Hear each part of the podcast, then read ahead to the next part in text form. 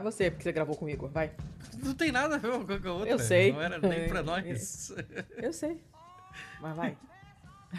Por que eu? Por que você gravou comigo? Vai. Vai, Para de enrolar e começa logo. Mas- Vai. Ah. Vai, só começa. Facilita a minha vida, vai. Sejam bem-vindos. O que mais? Não, calma. É, Sejam bem-vindos, pistoleiros e pistoleiras. Eu sou o Thiago Correa Eu sou a Letícia Dacker. e esse é o Pistolando Podcast de número 170. 170. 170. É, é o primeiro depois do primeiro turno É, né? e é o primeiro do resto de nossas vidas. É, neném. Que, que não quer dizer nada, mas é uma frase de impacto. É, tá foda, tá pesado, tá todo mundo com dificuldade, dificuldade de assimilar tudo que tá acontecendo, dificuldade de ver futuro, dificuldade de ser feliz, Uhum. é, dificuldade em N fatores, inclusive fatores que não tem nada a ver com a própria eleição e o destino do Brasil, como, por exemplo, eu estou completamente atolado de trabalho e a Letícia não está menos é, atarefada do que eu. Então, este é mais um episódio atrasado. Parabéns, senhor e senhora pistolando. É, tá foda. Eu não sei, eu não sei por que que, que aconteceu esse mês, porque trabalhando como frila, né, tudo muito instável. Tem meses que tem muita coisa pra fazer, tem meses que tem pouca coisa pra fazer, e esse mês eu não sei, juntou muita coisa burocrática que eu precisava resolver aqui. Coisas que me deram bastante trabalho, que eu levei vários dias pra resolver, porque um dia fui lá, um dia marquei, um dia eu fui, um dia pra ficar pronto o negócio, um dia pra ir lá pegar, um dia pra apresentar, e um dia, sabe? Não conseguia riscar da lista, porque nada dependia de mim, tinha um tempo e dependia de certas coisas. Então, assim, eu fiquei muito em função disso. E, e surgiu bastante trabalho também, o que, por um lado, é bom, mas por outro é chato e trabalhar um saco. E, e o que eu tava fazendo era muito chato. Esse mês só apareceu coisa chata, assim, só artigo mal escrito sobre assuntos chatos, é uma transcrição de vídeo infinita, chatíssima, de um assunto que eu detesto. Então, nossa, olha, tá, foi foda. A gente realmente não tava. A gente não conseguiu gravar por falta de agenda mesmo, o que é ridículo. Normalmente a gente tem problema de agenda com convidado, né? Mas eu e você, teoricamente, não, não deveríamos ter tanto problema assim. Mas tá, tá foda, a gente não tá. Tá, tá dureza. Tá sendo um ano difícil de todos os pontos de vista. É. Seu Thiago, tá tudo um cu, né? Quantas. Que notícias você tem? Eu decidi que eu não trouxe mouse, porque já tem mouse o suficiente na vida. Então eu achei desnecessário. Trouxe só bons e vários feios. Eu não sei se eu tenho mouse ou não, porque eu tô pegando as coisas conforme dá. Eu só abri aqui os bons e aí depois eu vejo os maus. Os maus são o futuro.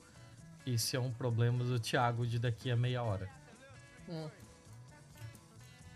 Mas eu tenho três bons. Olha aí, então você já pode começar, porque eu escolhi trazer só dois bons e vou me concentrar nos feios. Pode começar você então. Tá, eu vou começar com o mais curto, que é uma devolutiva Hum.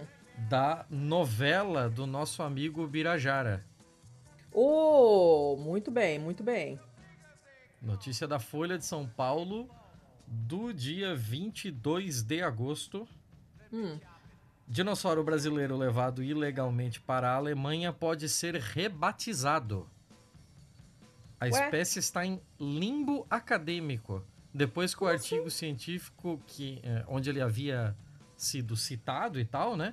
Foi despublicado em razão das irregularidades. Hum. Então, tipo, é, embora a Alemanha ainda não tenha cumprido a promessa de devolver o fóssil é, retirado ilegalmente do Brasil, os paleontólogos brasileiros já planejam o que fazer com o exemplar que se encontra atualmente em um inusitado limbo acadêmico. Em razão da procedência ilícita do material, a revista é, Cretaceous Research, que tinha publicado o artigo científico em que os quatro pesquisadores estrangeiros descreviam a espécie, hum. é, despublicou aquele artigo. Então. Despublicar é muito bom. Como a espécie havia sido batizada de Ubirajara jobatus naquele artigo, e o artigo agora está despublicado, então a hum. espécie está sem nome. Provavelmente será, será renomeada. Ah, curiosíssima. É... Pois é, eu não sabia que funcionava assim, não fazia a menor ideia. Nem eu, eu sei que coisas mudam de nome é, por vários motivos, mas despublicação, assim, era uma coisa que eu não sabia que rolava. É, Legal. Cê, você não precisa se sentir mal de não saber que isso acontecia, porque o diretor do Museu Nacional, Alexander Kellner, falou que não me recordo de ter visto uma situação assim na paleontologia antes. e ele tá é um cara que tem 78 espécies de vertebrados no currículo dele. Bom, tá. Então se então... ele não, então- não, não, sabe, eu também não sei. É, então bem, se ele não bem. sabe, é, eu acho que é meio que normal que a gente não saiba. É, a possibilidade de estudar e renomear a espécie, o primeiro dinossauro não aviário encontrado com penas preservadas na América Latina, é, já começa a movimentar a comunidade paleontológica brasileira. E de forma aberta ou em negociações de bastidores, diversos cientistas já demonstram interesse em trabalhar com o animal. É, além do valor científico, claro, né? Porque ele vai ter uma, um novo artigo acadêmico que provavelmente, até por conta dessa polêmica, vai ter bastante repercussão. Talvez seja publicado até na mesma revista e tal, né? Uhum. É, além dessa, dessa parte do, do valor científico, tem o peso da luta dos paleontólogos brasileiros contra o tráfico internacional de fósseis. É, segundo muitos diplomatas e paleontólogos, o pesado dano reputacional para o Museu de História Natural de Karlsruhe é, e para os demais envolvidos no caso da importação ilegal do fóssil, inaugurou uma nova era nas discussões sobre contrabando do patrimônio fossilífero brasileiro. É, diretamente envolvido nessas negociações aí da repatriação, o paleontólogo Alisson Pinheiro, do Museu de Paleontologia Plácido Cidade Nuvens, da Universidade Regional do Cariri, eu adorei o hum, nome desse museu, bom, porque são é, é. três palavras completamente nada a ver uma com a outra. Plácido, cidade, nuvens. Parece que abriram o dicionário no aleatório, assim. Aham, é muito bom. muito bom. Uh, o Birajara foi descrito como uma, com todas as formalidades do Código Internacional de Nomenclatura Zoológica. A princípio, não houve nenhuma violação. O problema é que, quando se despublica o artigo científico, a espécie fica no limbo porque não deixa de, é, porque não deixa de existir automaticamente. Para que a espécie seja formalmente invalidada, ainda é preciso que o caso seja submetido e avaliado em plenária é, por uma comissão internacional. É, o Pinheiro destacou ainda que existe a possibilidade de que a equipe de pesquisa que apresentou o trabalho original consiga publicar um novo artigo descrevendo a espécie depois que o fóssil já se encontrar devidamente depositado em uma instituição nacional. O especialista disse que poderia ainda haver uma colaboração dos autores estrangeiros com paleontólogos brasileiros, uma situação que ele reconhece que pode causar algum desconforto é, para alguns membros da comunidade internacional. Porque, inclusive, a gente chegou a falar sobre esse tipo de coisa na, na Pistolândia, que é, esse é uma forma que eles acham de meio que que fazer um, um fossil washing, né? É, de tipo você pegar um fóssil que foi transportado ilegalmente para outro lugar e aí você coloca é, pesquisadores brasileiros é, como autores menores daquele artigo só para dizer que foi em colaboração e tal para meio que maquiar o esquema de tráfico fossilífero, né? Gente, então, mas que locks. É, tem essa tem esse rolê aí. Mas basicamente é isso. Agora estamos aí, estamos aí nesse rolê, esperando o amiguinho é, ex-Ubirajara voltar pro Brasil e quem sabe ele ganhe um, um novo nome aí. O é, que, que, que, você sugeriria de nome? Ah, eu aposto que, sei lá, vai ser escolhido em uma enquete por telefone no Fantástico. Porque é o Brasil. Então, não sei. Pô, mas eu acho o Birajara tão maneiro. Eu gostei do nome dele, o Birajara Jubatos. É, mas não sei. Legal. Não sei. Pode ser coisa o que, que você melhor, sugeria? Assim. Cara, eu não sei não. Eu, eu não tenho a mais sei. puta ideia. Até porque não pode ser simplesmente assim, né? Tem, tem um código lá pra dar. Sim, tem regras, ah, taxonomia é. certa, pessoal. Essa é a hora que você insere aqui o trecho do banheirão dos brothers. Tem regra? Tem. Amigos, só tô passando aqui para explicar as regras do banho dos campeões. Tem regra? Tem. É organizado, é um evento bom, então tem regras. Única regra: não pode beijar na boca. Ah, mas pode ter penetração? Pode. Ah, mas pode enfiar o dedo no toba? Pode, vai estar tá ensaboado. Pode ir. Ah, mas é frescura dar uma mamada? Não é. Vai estar tá limpo, a neca vai estar tá limpa, a boca vai estar tá lá perto, pode cair de boca. Não tem problema, não é frescura, não é considerado gay. Agora, se beijar na boca, tá limado, vai ser excluído. Escuta, é, eu ah. amei, mas acabou? Acabei. Acabei. Tá. É, eu tô, então, vou começar com uma bem curtinha, curtinha mesmo. Que é uma notícia que apareceu Curtinha pra... mesmo, né? Curtinha igual a Mesmo. Minha. Não, okay. é curta mesmo. É curtinha, é da... Eu li, apareceu para mim na High News, que é né, um jornal italiano, mas é uma notícia sobre a França. Uh, e é realmente muito curta. A pílula do dia seguinte vai ser grátis para todas as mulheres. O anúncio foi feito pelo ministro da Saúde, Brown né? E isso vai ser independente é é? da idade. A pílula do dia seguinte vai ser fornecida Não, não, o ministro da Saúde? Brown, Brown. Aquele igual do Mixer. É que você fez uma, uma, uma, entonação tão esquisita. Brown. Brown. É porque não é um nome francês, né? Quando você fala, você pensa Brown, você não pensa em francês, certo? Não. É, pois é, tá. por isso, né? Brown é o nome do é o mixer, mas enfim.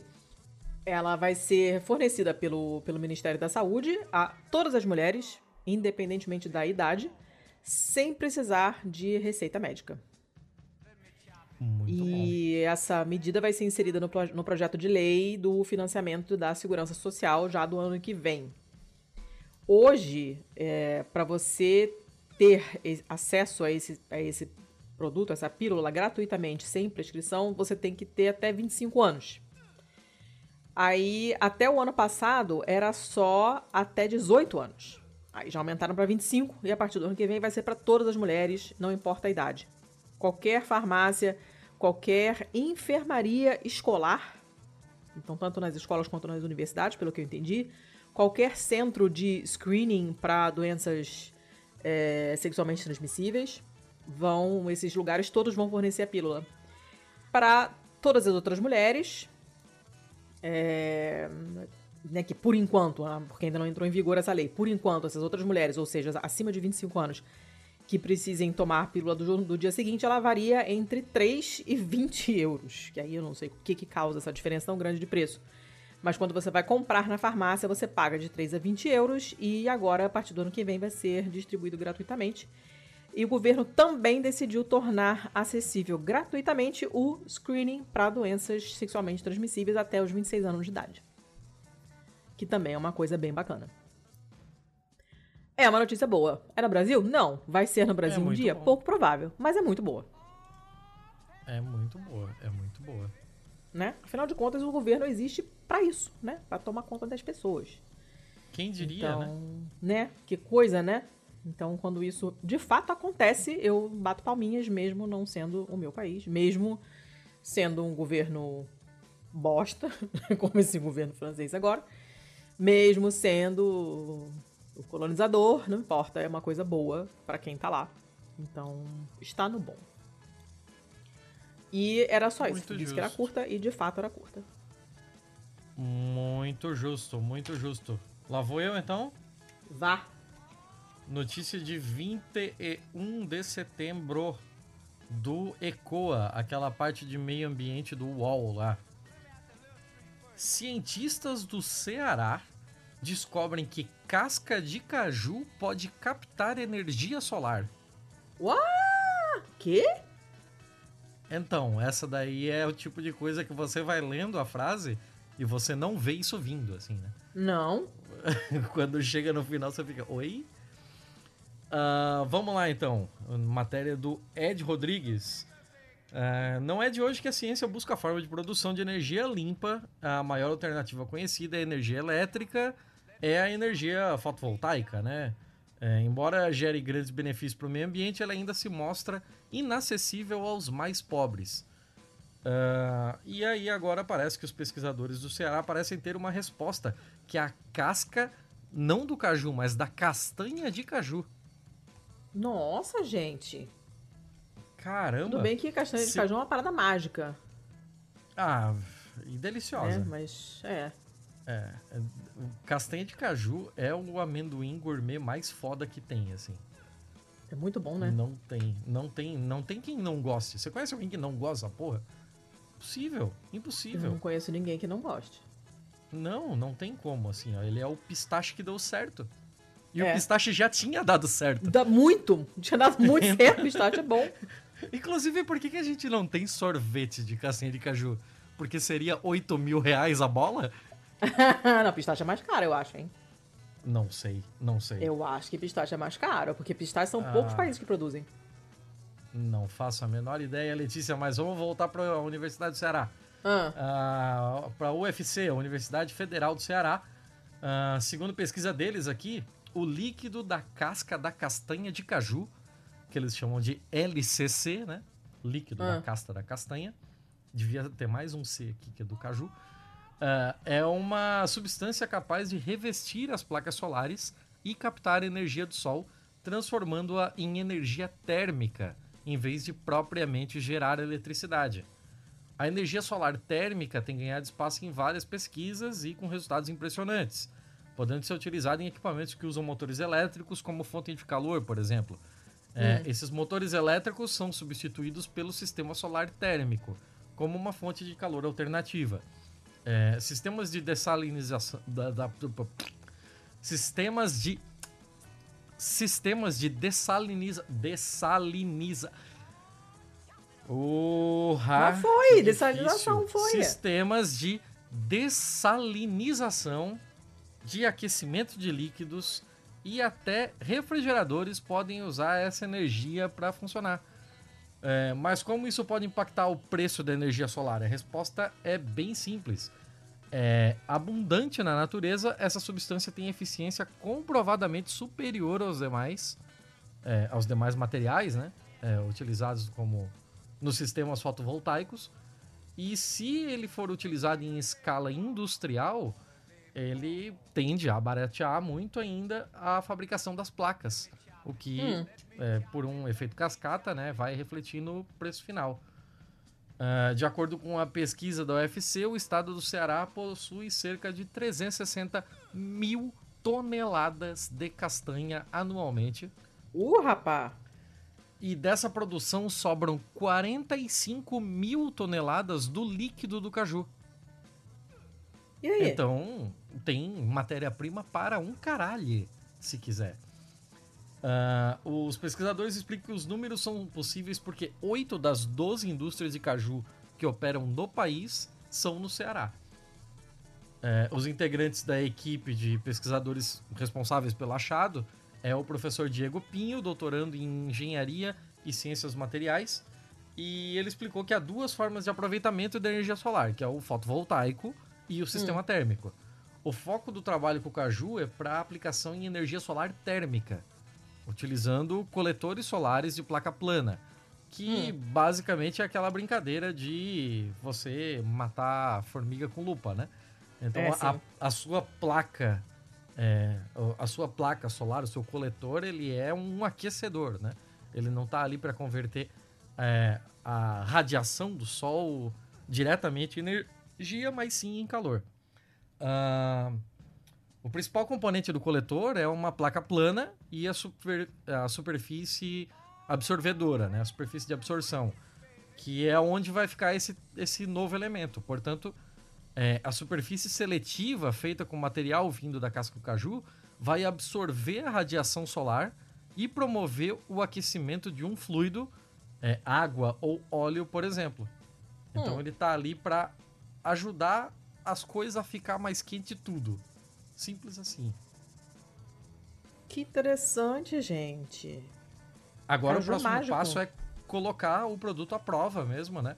Para ver como ele reage é, em condições ambientais mais é, menos controladas, né? Como um laboratório, tipo, metendo uma placa mesmo e vamos ver quanto tempo dura, se os benefícios dele degradam num, num prazo maior, é, como é que ele resiste a tomar chuva, tomar vento, tomar no cu, feito brasileiro que somos. É isso aí. Ah, pô, mas legal, legal pra caramba. Caju é mágico. Caju é massa pra caralho. Eu Mágico. ainda não comi caju. Preciso comer a carne do caju ainda. Eu acho que eu já comi. Acho. Acho, não sei. É... Tá, muito bom, muito bom. Caju for the win. É... Posso ir pra próxima, então? Pode ir, eu tô vendo uma foto da Chris Bartes com a Loki na ONU. tipo. Tudo foi pro caralho mesmo, né? Foda-se o mundo, foda-se a vida. Me abstenho de comentar ah, que é melhor. Ah, meu Deus do céu. É, escuta, essa é uma notícia da revista do Smithsonian, do museu lá. Foi o Cadu que mandou, o Cadu, nosso padrinho do nosso último episódio, que fez a, o contato senho e com o Sandro, né, pra gente gravar sobre as, sobre as letras que ensinam. Episódio que a gente acabou nem comentando, né? O pessoal amou. Já teve gente dizendo Era pra que tá comentar nesse, 5. né? Era pra comentar nesse, eu esqueci. Oh, caralho, vamos falar no final? Vamos falar vamos. no final, então? Vamos. Vamos. Essa, mas essa, enfim, essa notícia foi o Cadu que passou. É uma notícia do Fresquinho, agora do dia 5, hoje é dia é, 8, né? É muito, muito bacana. Olha só, você é, certamente está familiarizado com o Vanta Black. Né? Sim. Né? O que, que, é o Vanta Black? Explica pro pessoal aí. É o material mais escuro do mundo. É o é preto mais, mais preto.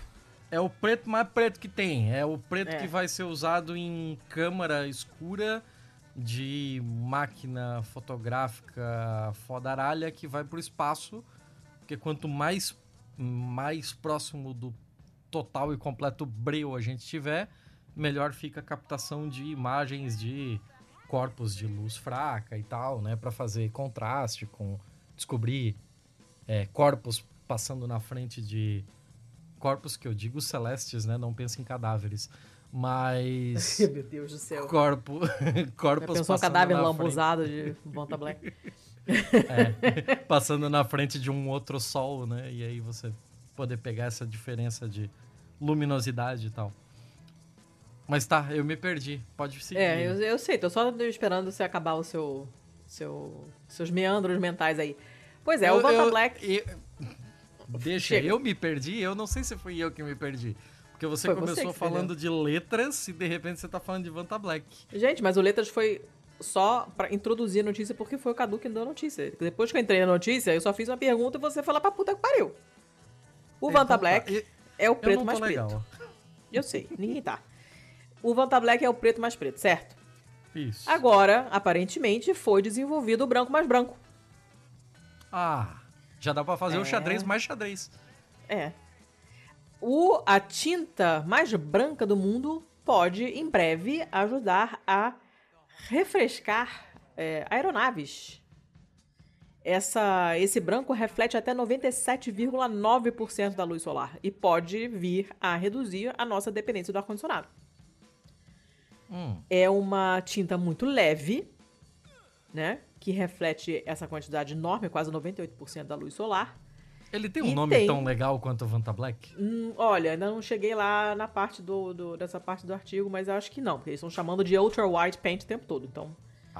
Não, não sei. Mas calma que chegaremos lá, né? Essa tinta foi desenvolvida para isso mesmo, para resfriar a parte exterior de carros, de trens, de aviões, até de naves espaciais, né? É, por causa, como uma, um, uma resposta possível às mudanças climáticas que estão causando um aumento das temperaturas. E Naves essa pode espaciais ser. que você diz terrestres, né? Não vamos botar chapéu de alumínio. Não, naves espaciais que eu digo é o shuttle da, da NASA que vai ali na esquina e volta, né?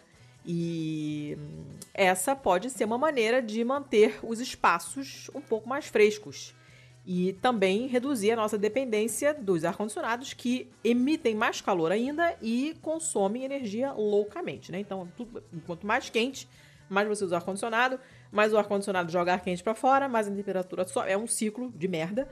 Então, se você precisar usar menos ar-condicionado, é melhor de todos os pontos de vista, né? Essa tinta é uma melhora de uma fórmula anterior, que era muito grossa. Então você não conseguia aplicar a, a, coisas que se movem, você só conseguia aplicar em prédios, por exemplo, né? Agora eles conseguiram refinar essa fórmula, fizeram uma fórmula super fina, que é segura para cobrir, para você pintar veículos, né? E tem, de, de fato, peso muito leve e isso faz com que seja muito, é, muito mais versátil. Você pode usar para muitas coisas diferentes. Aí, no ano passado, né, na primavera do ano passado, uma equipe mostrou, da, da, da empresa que desenvolveu, desen, é, mostrou né, essa primeira pintura ultra branca, né, que é um produto tão branco que foi pro livro dos recordes, pro Guinness.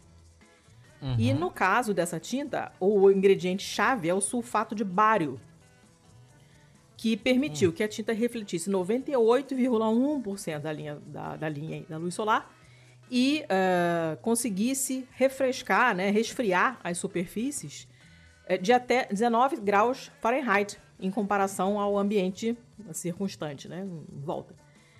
Uh, pra um, pra, em termos de comparação, as tintas brancas disponíveis no mercado hoje só conseguem refletir de 80% a 90% de luz solar.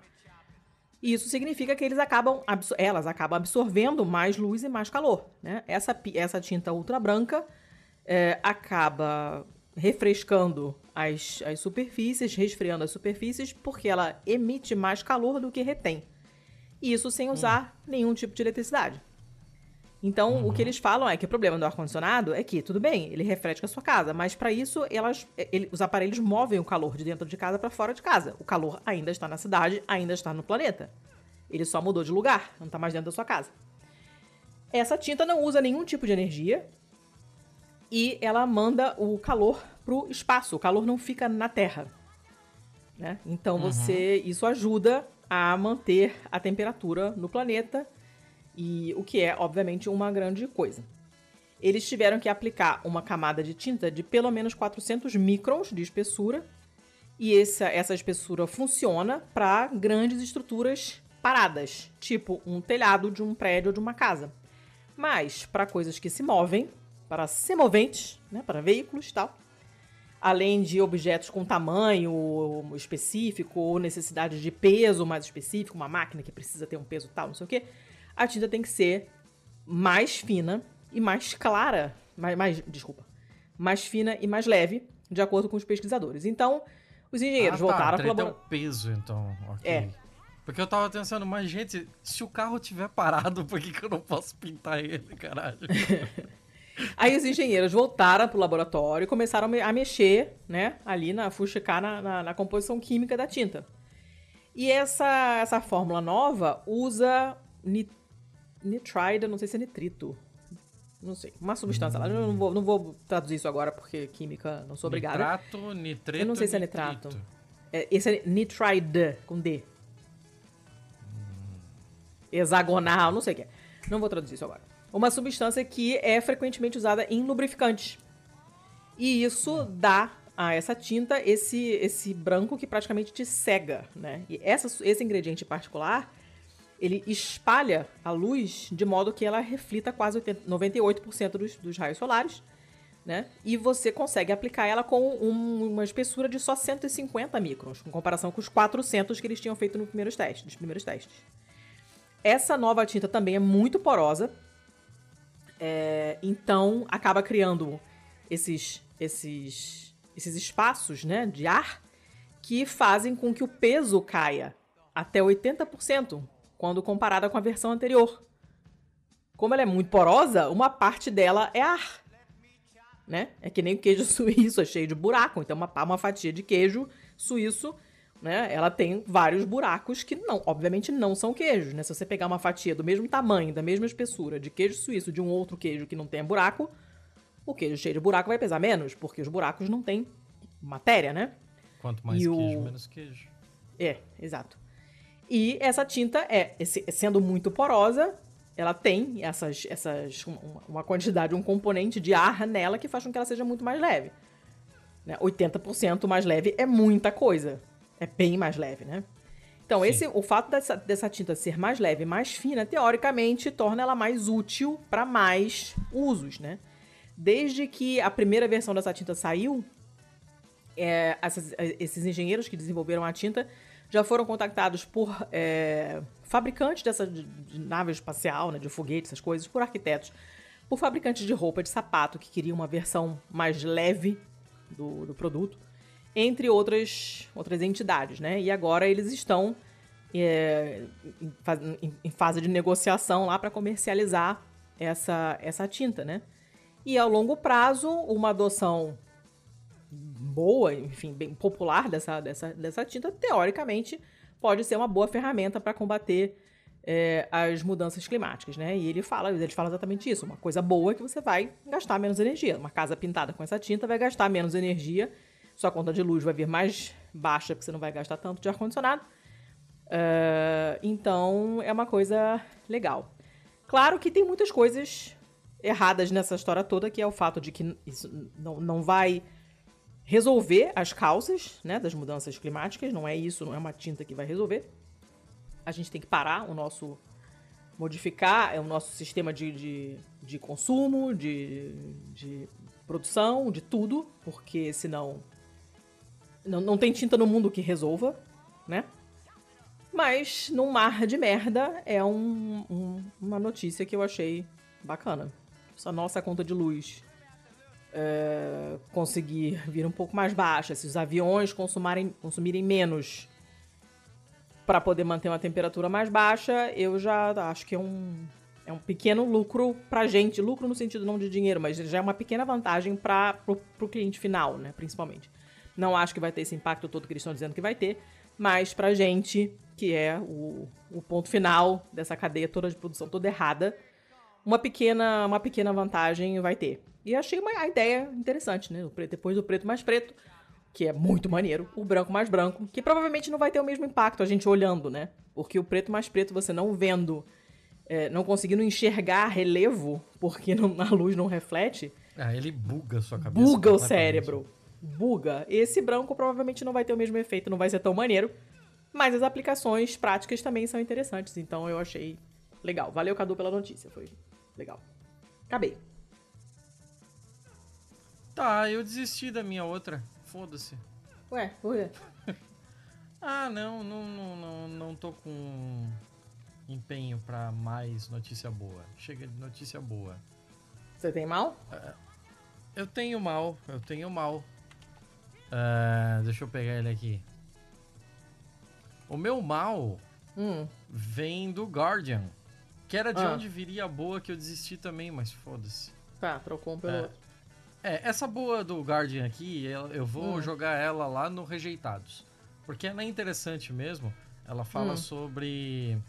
é, há 10 anos atrás, uma equipe de arqueólogos achou. Lembra dessa história? Do- dos arqueólogos que acharam os restos mortais do que seria o Ricardo III numa igreja antiga. Hum. Que era tipo um. Era um estacionamento de alguma coisa. E aí o pessoal desde esse, dessa época tava trabalhando naquela ossada e tal. E o resultado de DNA falou que uma descendência é, do Ricardo III, que era Ana de York, confirmou que eles tinham é, osteolo... É, o- é, sei lá, osteo alguma coisa lá. Um bagulho Hum. que dá curvatura na coluna. E aí os, as descrições do Ricardo III batiam com as descrições do Ricardo III do Shakespeare. Ah, Só que em algumas coisas batia, em outras não. Eles falam ali sobre como é, o Shakespeare exagerou esse tipo de característica por conta de é, injetar a vilania dele numa deficiência física também, né? É a ah. mesma coisa que você vê em, por exemplo, Quasimodo, né?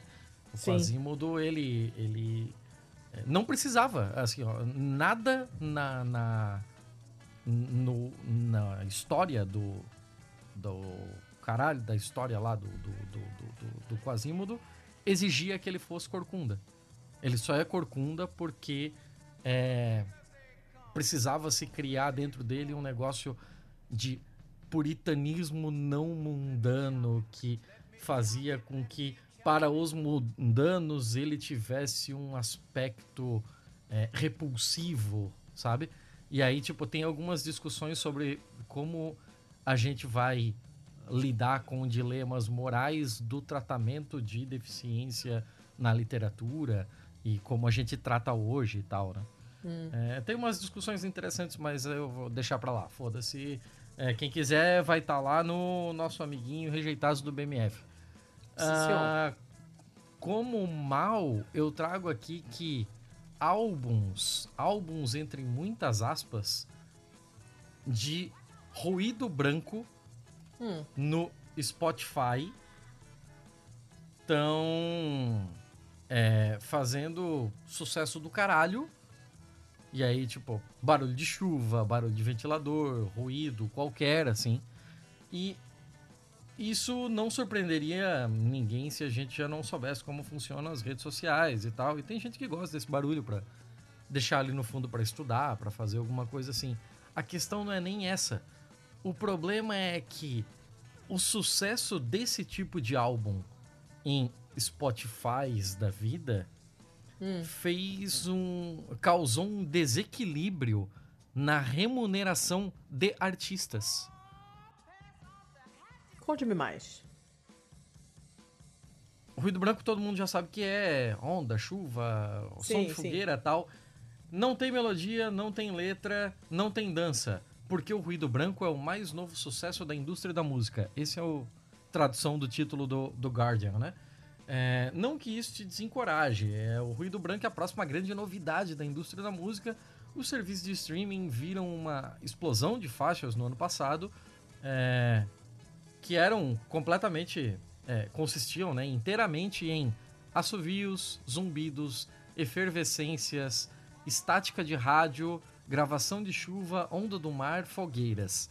Algumas dessas gravações renderam milhões de libras aos seus criadores. É o quê? As gravadoras e as empresas de tecnologia tomaram conhecimento disso. A Apple está incluindo o ruído de fundo como uma opção em seu próximo sistema operacional. O próximo Mac vai vir com uma função para você colocar ruído de fundo. E influenciadores do TikTok têm promovido ruído rosa e ruído marrom, que são um pouquinho diferentes do ruído branco, né? São sons com frequências mais baixas, que soam como vento, hum. ou é, aquele farfalhar de folhas tal, como um auxílio à concentração para alunos do início do, do ano escolar. Os fãs de ruído dizem que estudar, dormir e meditar são aprimorados ao ouvir esses sons em níveis modestos.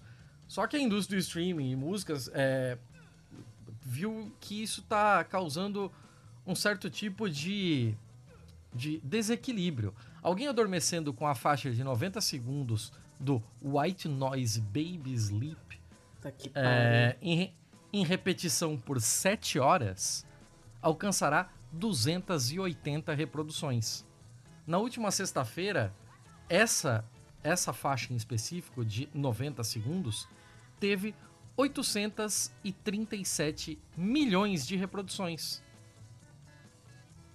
Ou seja, é um, essa faixa de 90 segundos em loop durante o período em que as pessoas ouviram e dormiram rendeu 837 milhões de plays, o que deu um valor estimado de 2 milhões, de me... 2 milhões e meio de dólares em royalties. Tem uma faixa da playlist Rain Sounds do Spotify com 2 minutos de chuva que tem mais de 100 milhões de reproduções. Então, é, você pega qualquer. Aqui eles pegaram como, como comparação, uma artista que está aparecendo agora na Inglaterra, né? Que é a Laura Mvula. E em contraste, ela tem 541 mil streams no Spotify para a faixa título do álbum vencedor de Evil Novello desse ano. Hum. Então, que é o Pink Noise. O nome, o, o, nome inclusive tem a ver, né, com esse negócio de white noise, pink noise e tal. É, algo que eu sempre fui muito crítico é que todos os streams sejam tratados igualmente, disse o guitarrista da Gomes e fundador da Broken Records, que faz uma campanha para mais receita de streaming ser paga aos artistas. Parece democrático em algum nível, mas não leva em conta o valor real que o ouvinte recebe, né? Então, tipo, é, o fato de ter que pagar uma bolada para essas para esses ruídos, porque é como funciona essa lógica para todo mundo, tá fodendo os artistas, simples assim. Porque não houve nenhum trabalho aprimorado para fazer a captação daquilo, para colocar aquilo no Spotify. Entretanto, por razão alguma, hum. essas faixas têm milhões e milhões de plays e serão remuneradas conforme a mesma regra de um artista de 20 anos de carreira que batalha feito um filho de uma puta para conseguir gravar uma parada em qualidade boa num estúdio e colocar no Spotify. É isso aí. Mas que merda, hein? Então, não Tá tudo uma que merda. Que merda merdosa, é. É, é isso aí, é isso aí. Pra, pra, pra como, como humor totalmente não humor, a gente poderia dizer, é, pelo menos eles pagam, né? Porque com, com podcasts isso sequer ocorre, né? Nunca nenhum é. podcaster, a não ser os que se venderam, venderam, uhum, venderam uhum e se falar, ai, mas eu fechei um contrato que tá me ajudando, eu pude contratar. Vendeu, vendeu, vendeu para o Spotify. Aí esses estão recebendo. Todos os outros independentes estão tomando nos seus respectivos cus. É, é isso aí, ouvinte. O clima hoje é isso aí. É, não, não, não vai melhorar, não vai melhorar. Ah, eu sei que não vai, eu sei, eu sei. É, escuta, ah. Hum, tem, você tem mais outro mal? Não, tá bom de mal. É, também acho, né? Ah, eu tenho um, eu tenho um curto. Ah, eu tenho um bem curto. Vai. Ah, só lamento. E, é, você, você vai conseguir se colocar muito melhor do que eu nessa posição aqui. Imagina que uma garota. É... Deixa eu ver onde é que foi que eu já esqueci. Ah, foda-se onde foi. Foi no Brasil. Uhum. É, essa daqui é do O Povo, jornal O Povo. Uhum. E imagina a situação. 29 de setembro de 2022, a menina tá fora de casa, tá só vivendo a sua vida. E meio que inesperadamente, de repente, ela sente que ela precisa de um novo absorvente. Tá ela não tem nenhum reserva, ela não está em casa, ela está desprevenida. Hum. O que, que ela faz? O que, que ela faz? Ela abre o app de um mercado hum. no iFood. E ela compra um absorvente pelo iFood. O entregador vai, vai levar até ela e tudo resolvido. É isso mesmo? Talvez sim, talvez não. Se essa notícia está aqui é porque não, né? Então vamos lá. Uh, a menina fez esse negócio, a usuária arroba Citilia, uh, disse que marcou uma opção no, no aplicativo que hum. permite à loja enviar outro produto em caso de falta de solicitado. Então, tipo, ah, sei lá, eu botei always e aí não tinha always, vai vir um sempre livre e foda-se, porque pelo tá. menos o importante é que venha, certo? Certo. Então, na hora de comprar, ela marcou aquilo ali, ah, envia outro produto na falta do solicitado. Marcou a opção, esperou chegar. Quando chegou, de fato não tinha o produto que ela marcou. E trocaram por um que tivesse em estoque. O que, hum. que mandaram no lugar? Farofa e refrigerante. Qual a lógica disso? A lógica disso é que diz que no momento da compra ela pode escolher se gostaria de receber outro produto caso não tenha o que ela escolheu. Não diz que vai ser um outro produto Gente, mas aí qualquer da mesma coisa? lógica. Exato. Qualquer coisa. Isso não faz o menor É. sentido. Exatamente. Exatamente. Esse- essa é a história. Então, não a menina queria algum. comprar um absorvente, precisando de um absorvente. Chega o cara do iFood e entrega pra ela uma garrafa de Coca-Cola e um saco de farofa. É isso aí. Não, tô tentando entender. Eu só joguei e tô em silêncio, porque assim, você é muito melhor do que eu consegue se colocar nessa situação. É, eu não uso absorvente tem 15 anos, mas assim. Hum. não faz sentido isso! Exatamente. Eu sei que não. É por isso que essa notícia tá aqui. Se ela tivesse recebido um absorvente, você concorda que não era uma notícia, certo? Sim, mas. É...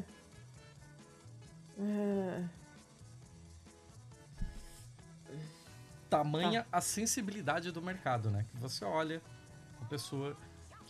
Pô, se ela tá pedindo um absorvente no iFood, você já imagina assim que, meu, ela não tá em condição de sair de casa. É, ou né? Ela não se. Ela sequer está em casa tal, né?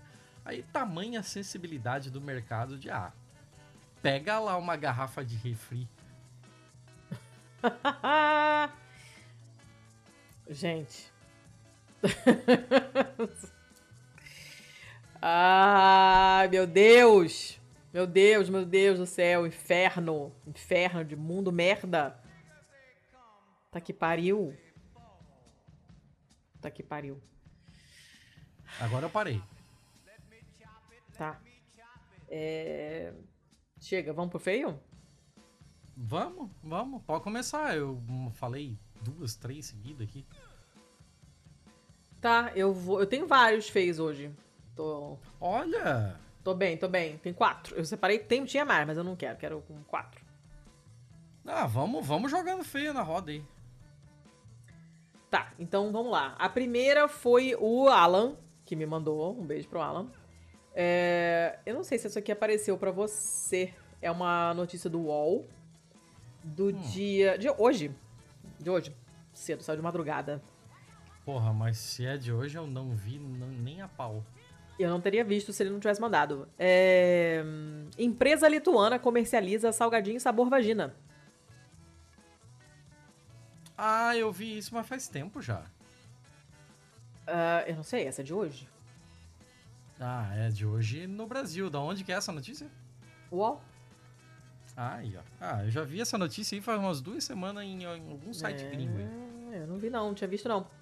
É, é um, um salgadinho que custa cinco vezes mais do que, o- do que os outros normais, digamos assim, da mesma marca, né?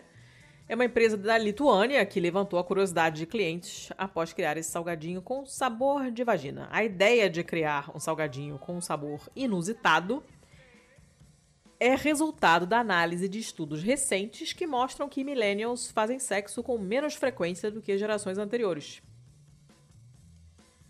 Olha, aí- olha as ideias de Jirico, né? Ah, Depois tá. de provar, depois de provar, você vai lembrar das suas aventuras de amor mais selvagens, do seu primeiro amor e talvez perder sua virgindade oral, afirma a empresa em publicação no próprio site. Ele Isso não é vendido faz em o lojas. menor sentido. Menor sentido. Ele é destinado, obviamente, para maiores de 18 anos. Você só pode comprar pela internet, na Europa e nos Estados Unidos. Aí, uma, da- É, uma das pessoas que experimentaram o produto é, no fez uma publicação no TikTok e falou assim: Ah, tem um pouco de cheiro de peixe, mas o gosto parece de camarão, é gostoso. Aí uma outra pessoa falou assim: Olha, tem cheiro de batata e gosto de batata, são super salgados, não tem gosto nenhum de vagina. e aí, ah, pra explicar como que eles fizeram o sabor desse negócio, a empresa falou assim: Não, a gente fez é, a escolha, né, a busca pelo sabor ideal foi feita por cinco ótimos funcionários, entre homens e mulheres, e também fizeram pesquisas de campo em fóruns online, aplicando questionários e tal, né? O pacote custa R$ 9,90€, que é cinco vezes mais o valor de um salgadinho comum vendido pela mesma marca. E Pesquisa você exper- campo. experimentaria? Pesquisa de campo em fóruns online. Aham, aham. Eles foram perguntar pro Reddit qual é o gosto de uma vagina. Não existe a menor possibilidade disso dar certo. Ah, gente, a embalagem é horrível, horrível, horrível. E é só isso mesmo. Você, você provaria essa, esse salgadinho, essa batata? Porra, eu vou negar batata. Essa aqui eu não tenho vontade de experimentar não, gente, porque ah, eu vou assim, comer a batata? Batata é bom. é, com opiniões tão diferentes sobre o sabor da batata, eu tenho um pouco de receio, sabe? Ah, eu não Sinceramente. tenho. Não tenho problema nenhum. Eu vou comer igual, porque nada mais faz sentido. A gente tá, tá tão condenado que assim, foda-se. Eu- Bota na minha frente, eu como e é isso aí. eu não tô mais ligando. Eu parei de me importar faz tempo já. Ah, meu Deus. Então, pra primeira foi só essa mesmo. Acabei. Tá, então vou eu? É isso mesmo? Vai você. Tá, eu vou. eu- eu- nossa, eu vou começar só com a notícia. Eu tô com bastante coisa do UOL hoje. Essa daqui é do Tilt. é, da, da cabeça de ciência ali do UOL. Hum. Eu vou só falar a, a chamada e aí você tenta descobrir o que aconteceu aqui. Oh, meu Deus. Como o manuscrito de Galileu Galilei acabou virando embrulho de mortadela? Não!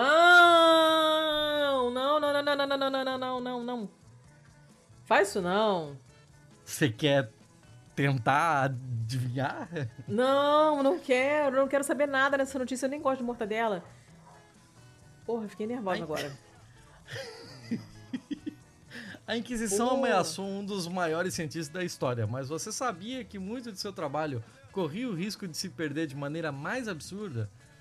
É, a vida apresenta surpresas, mas há poucas como a que o intelectual Giovan Battista Clemente Nelli teve na primavera de 1739.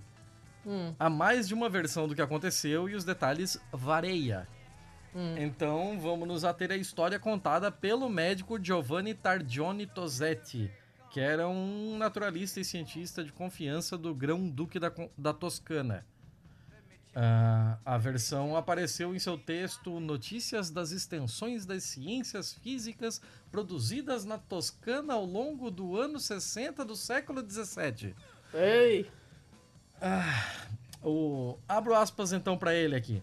O famoso médico Giolami, por hábito, foi jantar em uma de suas vilas na Osteria del Ponte delle Mosse, com vários amigos. Uma, é, um desses amigos era Nelly, é, mais tarde senador e cavalheiro. E Lamy pediu a ele que trouxesse mortadela da loja do Ciotti, Hum, é, pois era a melhor de Ciotti. todas. Chotti. É. Meu marido tem um cliente nome. C-I-O-C-I. Chotti. Tá. Não, com C, C-I-O-C-I, Chotti. Isso. Ok. Chotti. Nossa, que feio, que sobrenome horrível. Chotti, muito feio, não gostei não. Ah, Ele comprou duas liras de mortadela, que eu só consigo pensar no instrumento musical de mortadela, mas ok. Chegando à taberna, pediram um prato para colocar a mortadela e nesse momento o senador Nelly percebeu que o papel usado por Ciotti eh, para embrulhar a mortadela era uma carta de Galileu. gente, Ne- não, gente. Nelly reconheceu a caligrafia de Galileu, um Não. dos maiores cientistas da história. Não. O polêmico herói que, entre outras coisas, transformou lunetas em telescópios, o que lhe permitiu descobrir fatos novos e inimagináveis até então. É, Galileu colocou em dúvida a visão do cosmos de Aristóteles, que colocava a Terra como centro do universo, aceita como a única verdade daí, pela intelectualidade da época. Pipipi, popopó, nananã. É, hoje, 380 anos após a morte de Galileu, estudiosos ainda podem consultar os tratados da Renascença, revisando as ideias que ele escreveu de próprio punho em cadernos, documentos e cartas. Mas, como Nelly percebeu naquele dia de primavera de Florença, uma parte importante desse legado corria o risco de se perder, não por causa de qualquer auto de fé de qualquer inquisição, mas por puro descaso. teve o Vincenzo Viviani, que foi o último discípulo de Galileu e que cuidou dele até o final da vida. Hum. É, ele conheceu quando o. Eles se conheceram quando o Vincenzo tinha 17 anos e ele não tinha nem 20 ainda quando o professor morreu. Então, viveram coisa de dois anos e pouco só.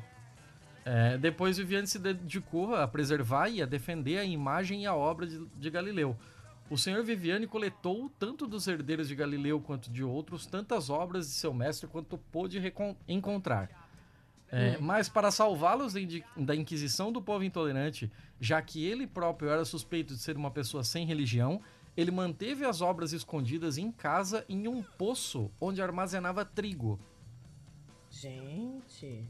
Eu, eu, acho que esse poço aqui era para ser um silo, né? Deve ter sido é, uma tradução. Não sei, pode ser. É. Mas é, É, estranho, entre esses- silos é silos mesmo, mas enfim. É. É, não sei. Entre esses tesouros estava um manuscrito de Galileu em vários pequenos livretos intitulados na página de rosto como De Motu Antiquora, que é reconhecível como um dos seus primeiros estudos da juventude. Escreveu Viviane em 1674. É, nela destacou o matemático e cientista. Vê-se que a partir daquele momento ele não pôde forçar seu intelecto livre a, for- a- a filosofar convencionalmente nas escolas comuns.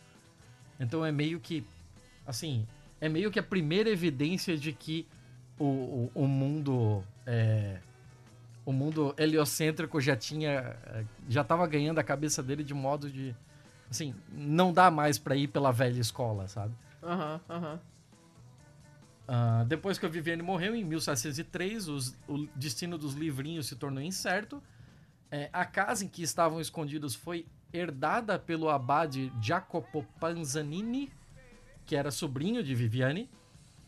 E com sua morte em 1737, o poço foi aberto e muitos pacotes dos mencionados escritos foram movidos ou vendidos a mercadores para embrulho. Olha a loucura. Que isso, gente? Então, galera abriu o poço, achou um monte de, de papel escondido e foda-se. Foda-se. É isso aí. É, coisa não vou nem ler o que é. Vou nem ler o que é. Ah, e acrescenta: Qui- Quid quid chartis amicitur ineptis. Significa algo como qualquer carta é amiga dos idiotas. Então tá, né? Ah, tá, tá, tá, tá, tá, tá, tá. O que aconteceu, voltando agora na primeira cena, né? De quando eles descobrem que tinha uma carta do Galileu embrulhando a mortadela deles. É, consciente da importância do achado, o Targione Tosetti é, conta que tirou a gordura da folha com um guardanapo da melhor forma que pôde, depois dobrou e guardou no bolso. Não disse nada a ninguém e assim que pôde, correu à loja de Chotti que de quem soube que de vez em quando um homem desconhecido vendia um maço desses es- escritos. Gente. Ele comprou todos os escritos em posse do lojista e o fez prometer que o avisaria se aparecesse mais algum. De fato, alguns dias depois chegou um pacote maior e o senador soube que eles estavam saindo de um poço. Então, em 1750, ele conseguiu colocar as mãos em todo o resto desse tesouro. Os vendedores eram os sobrinhos netos de Viviane, que haviam herdado a casa depois da morte do Panzanini. E que, apesar do fato de que naquele mesmo ano Galileu finalmente foi considerado respeitável o suficiente para receber um túmulo em uma igreja, eles não compartilhavam o respeito de seu tio avô pelo cientista. Então, foda-se. Era um grande foda-se mesmo. Esvaziaram os armários onde o discípulo do Galileu guardara os manuscritos para dar a, a esses armários um uso muito melhor. Guardar toalhas de mesa e roupa de cama. Procurar uma maneira de ganhar dinheiro com os, abre aspas, papéis inúteis. Ah! Ninguém faz a menor ideia de quanto foi perdido. é, mas quando o Nelly apareceu, eles, haviam, eles ainda tinham um grande baú lotado de documentos que eles venderam para o senador. É, de acordo com o Targione Tosetti, o senador Lely, Nelly, tendo comprado os manuscritos, reorganizou o material e os estudou. como ele uma vez teve a gentileza de me dizer, escreveu em uma extensa e racional biografia de Galileu e de seus discípulos mais ilustres para ser impresso junto com muitas de suas obras e cartas póstumas. Uh, ele não conseguiu tudo o que queria, mas publicou o Vida e Comércio Literário de Galileu em 1793, impresso em Florença, mas indicando falsamente que havia sido em Lausanne por, meio da, por medo da censura eclesiástica. É, a obra reconstrói alguns fatos biográficos do cientista e tal, desde a juventude, por meio de análise de um número considerável de cartas, muitas das quais relacionadas à publicação do Sidereus Nuncius, né, que é o, o, o primeiro tratado dele do, das observações com telescópio. Né? É, após a morte naquele mesmo ano, Venturi continuou seu trabalho e finalmente o tesouro que Nelly encontrou ao comprar mortadela foi parar nos arquivos de Florença. Lá eles foram usados pelo maior de todos os estudiosos de Galileu, que foi o Antônio Favaro, é, hum. entre 1890 e, 18, e 1909, é, e produziu a monumental Edizione Nazionale das Obras de Galileu, 20 volumes impressos em Meu 21 Deus. tomos, que são uma referência indispensável para os pesquisadores sobre, sobre Galileu. Cara, História de maluco é só um, um acaso pegando fogo, assim. E... Mas, cara, imagina. Imagina. Uh, imagina a cagada que não foi o Nelly ter reconhecido a letra na hora. Nossa! Assim. Já. Não. Tudo isso poderia ter sido perdido se ele simplesmente não reconhecesse uma letra. Então, voltem no nosso episódio de caligrafia, pelo amor de Deus. Cara! Porra, mortadela dá por cima. É isso aí, meu ó. Deus. Eu ainda... É. Que baita link com o episódio anterior, né? Acho que agora é hora é, de falar é. do episódio anterior, né? Pô, então fale. Não, você teve muito mais contato com o mundo exterior do que eu nessa última semana. Vamos combinar. É, é olha, eu, eu adorei gravar esse episódio, eu adoro esse assunto, o papo foi super legal. É, o pessoal gostou muito. Teve gente lá na, na, Pistolândia falando que já entrou pro top 5, sei lá, melhores do ano e tal. O pessoal adorou o papo. Foi super gente boa. É, né, ele foi muito legal e, e, até tem que mandar mais print dos feedbacks para ele, que eu sempre mando, né? Eu apago os nomes das pessoas envolvidas, que eu não sou doida, mas eu costumo mandar para os convidados, né, o feedback. E eu esqueci uhum. de mandar pro Sandro. E, e foi super bem recebido. Foi um daqueles assuntos que ninguém nunca parou para pensar, então foi bem a nossa cara mesmo, foi uma ótima sugestão do Cadu.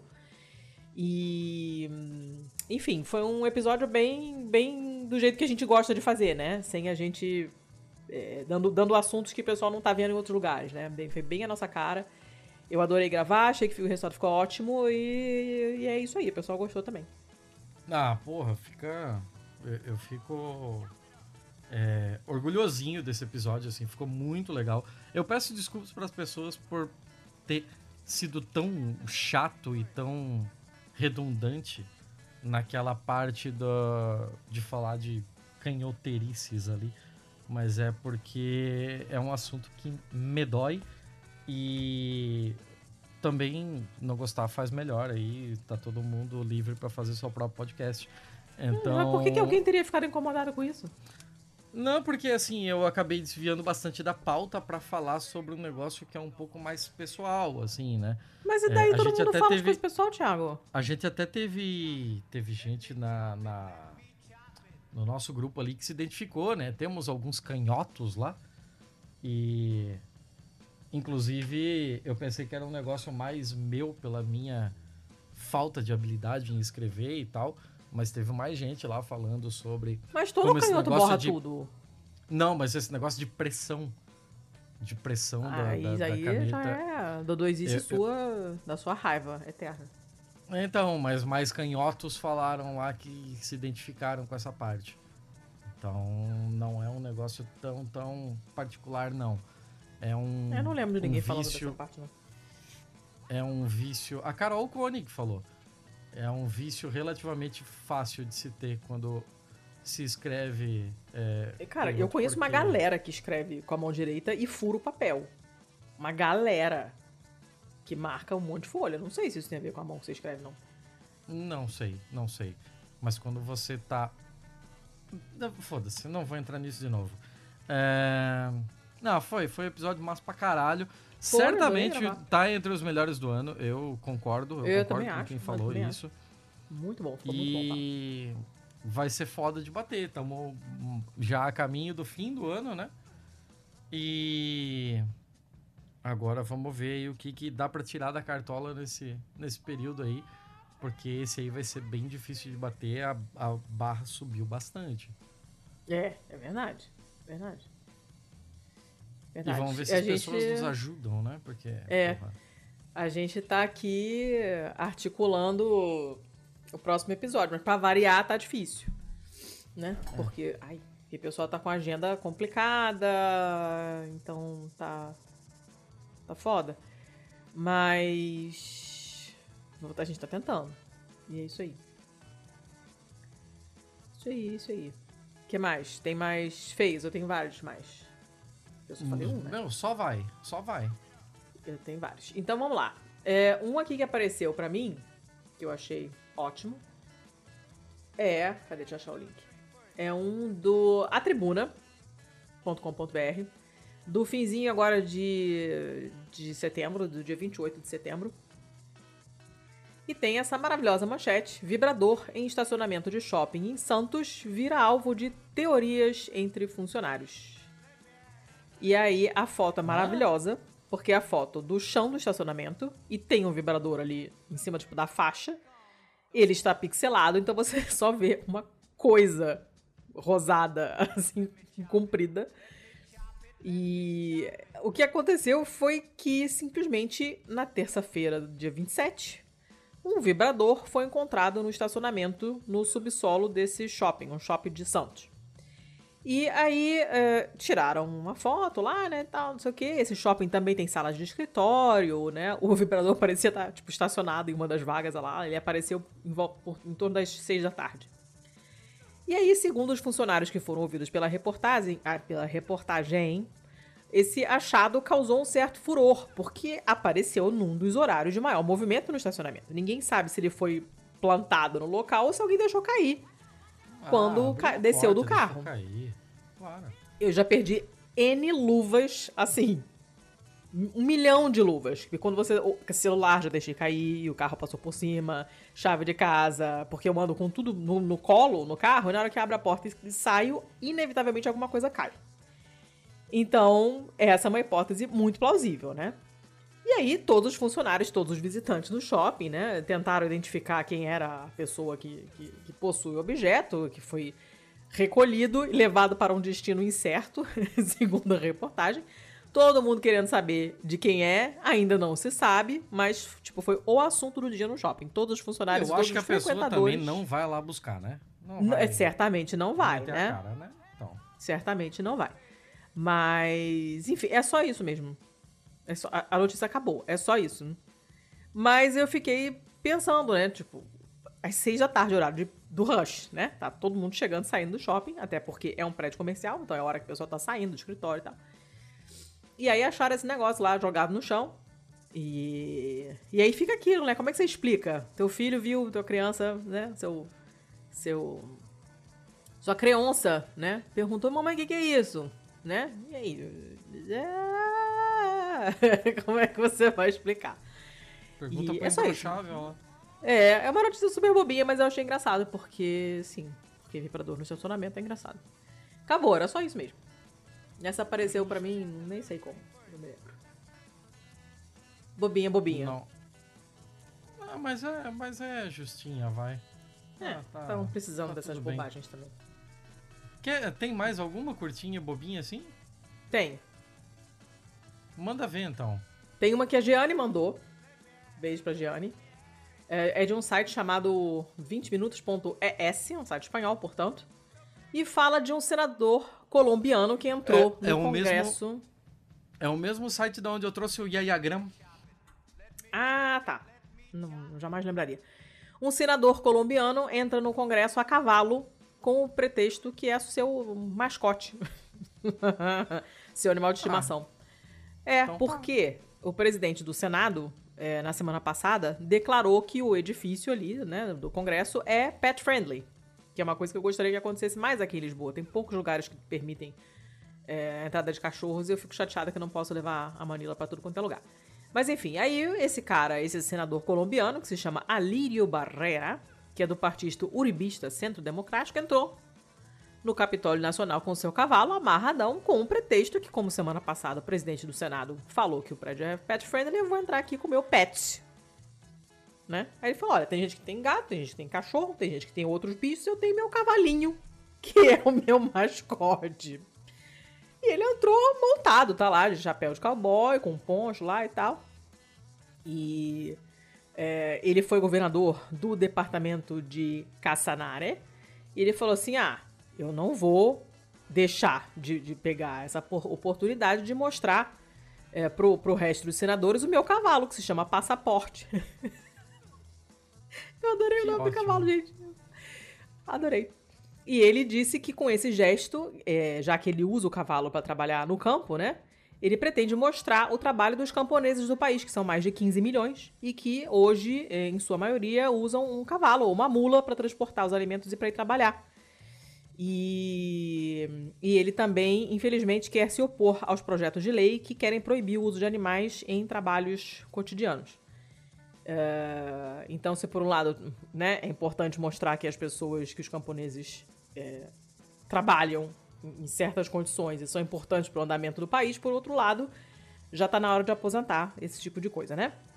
E Aí, a, a, coisa, a parte mais engraçada da notícia é essa aqui. Foi no dia 20 de setembro agora que o presidente do Senado, que se chama Roy Barreiras, que é da, da coalizão do governo Pacto Histórico, e ele declarou que a Câmara Alta seria pet friendly e ele levou para a tribuna um cachorrinho negro é, negro, negro tá em espanhol. Um cachorrinho preto que ele adotou durante a, pande a pandemia. O nome do cachorro é Covid.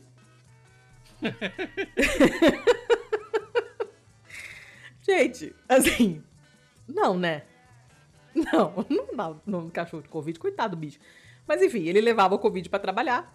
E os guardas do Congresso não se opuseram à entrada do senador com o passaporte, com o cavalo, porque a, a, essa declaração lá de que a, o prédio é pet friendly não diz qual é o para que, que tipo de bichos são aceitos, então eles não podiam fazer nada, né? Mas, obviamente, que o ato foi criticado por alguns congressistas e foi qualificado como uma pantomima vergonhosa ou uma palhaçada, porque, obviamente, quando alguém pensa em pet para você levar para um prédio onde você trabalha, ninguém pensa em levar um cavalo né? Acho que um iguana Sim. teria causado menos, menos furor do que o passaporte, mas enfim.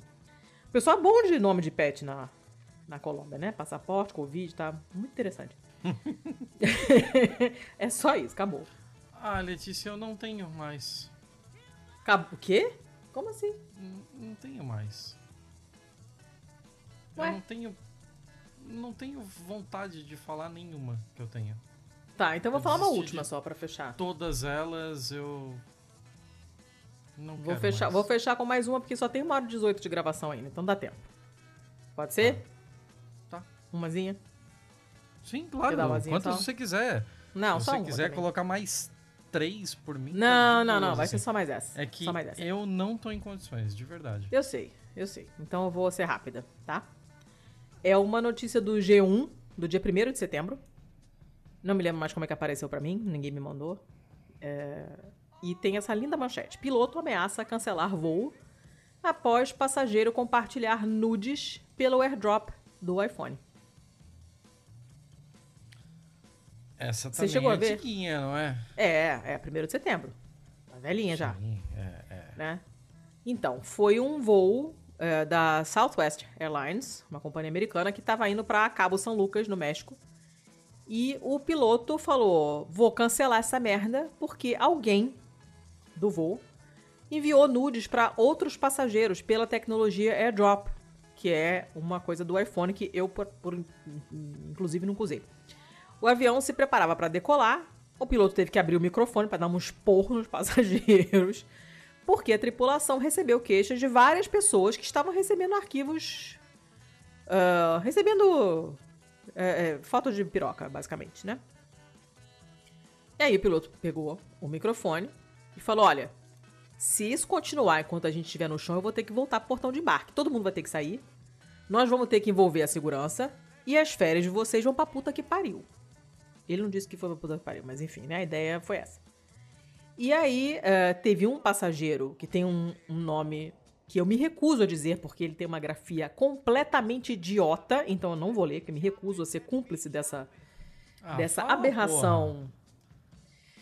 O nome do cara é Taylor. Eu quero que você chute a grafia. Vamos lá. Como é que você escreveria Taylor? Lembrando que é um voo americano, estamos falando de passageiros americanos. Não tem o que errar em Taylor. Fala como é que você escreveria, escreveria Taylor. T-A-I-L-O-R. Não é com I, é com Y, mas tudo bem. Esse não é. Esse é. Esse é H-E-I. Não. Y. Não, não, não, não. não, ah. não. Pior. T-E-I-G-H-L-O-R.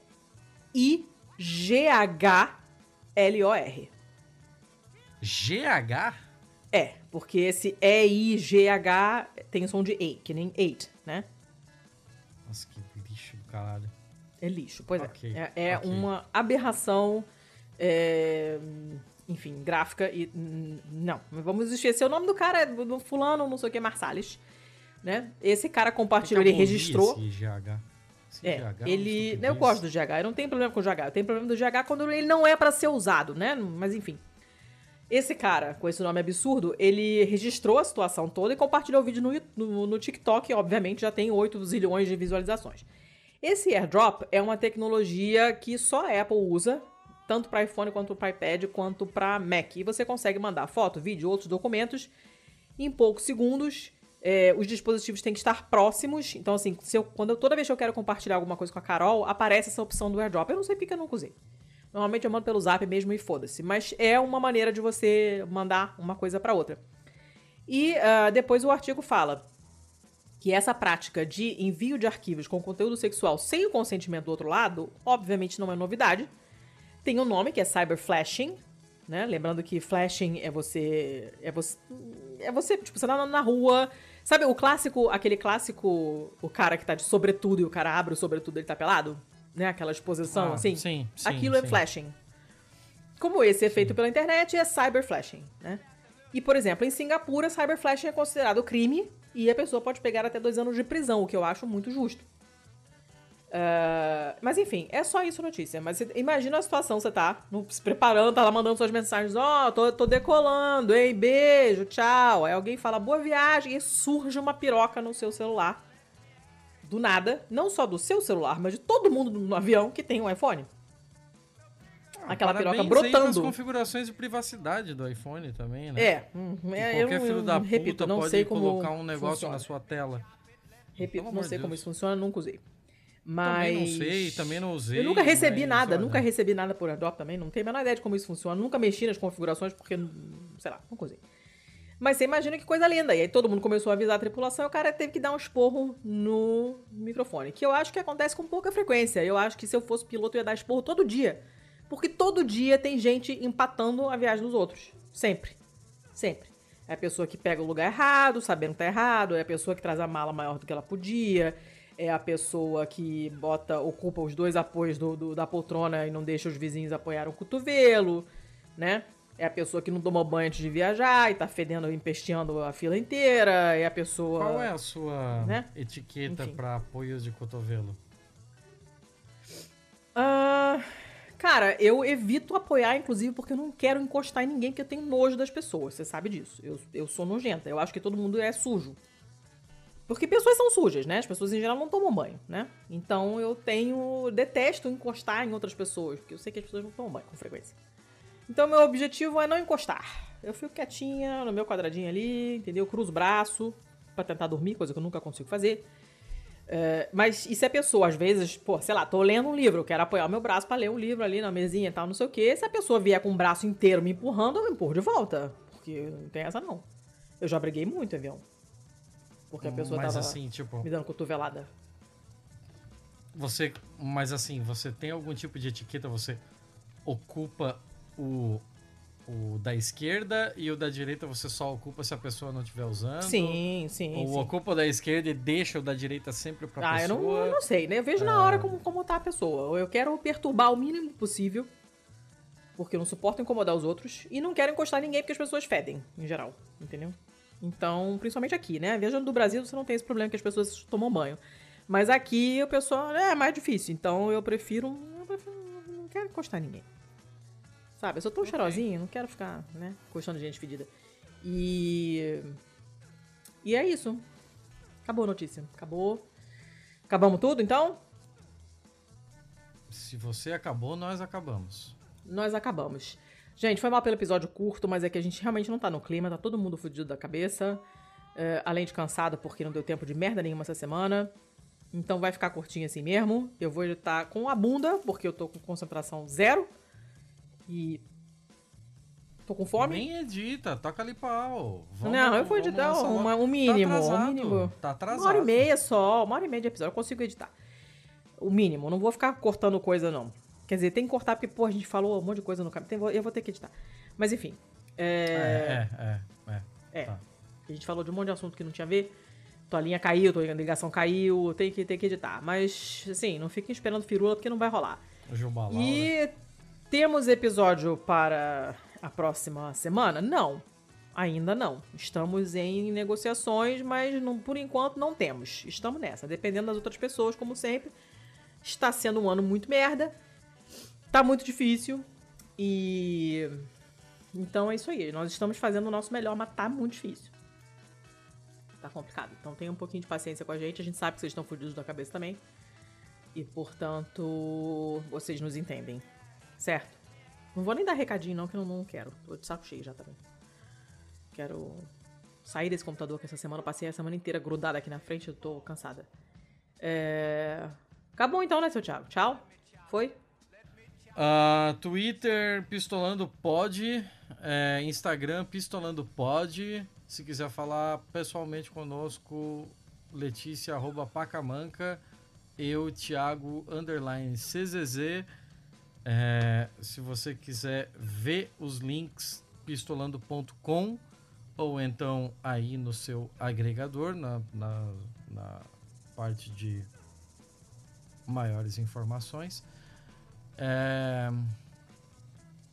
contato arroba pistolando.com você mais do que nunca ajudar seria bem legal da sua parte em catarse.me barra pistolando ou patreon.com barra pistolando é, estopimpodcasts.com.br Chega, chega, chega. Chega. Já deu. Você tá chata, eu tô chata e eu quero sair daqui. Então, gente, isso aí.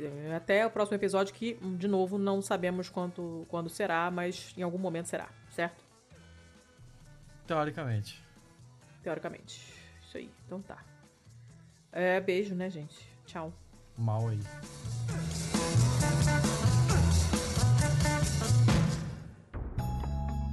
Este podcast foi editado por estopimpodcasts.com.br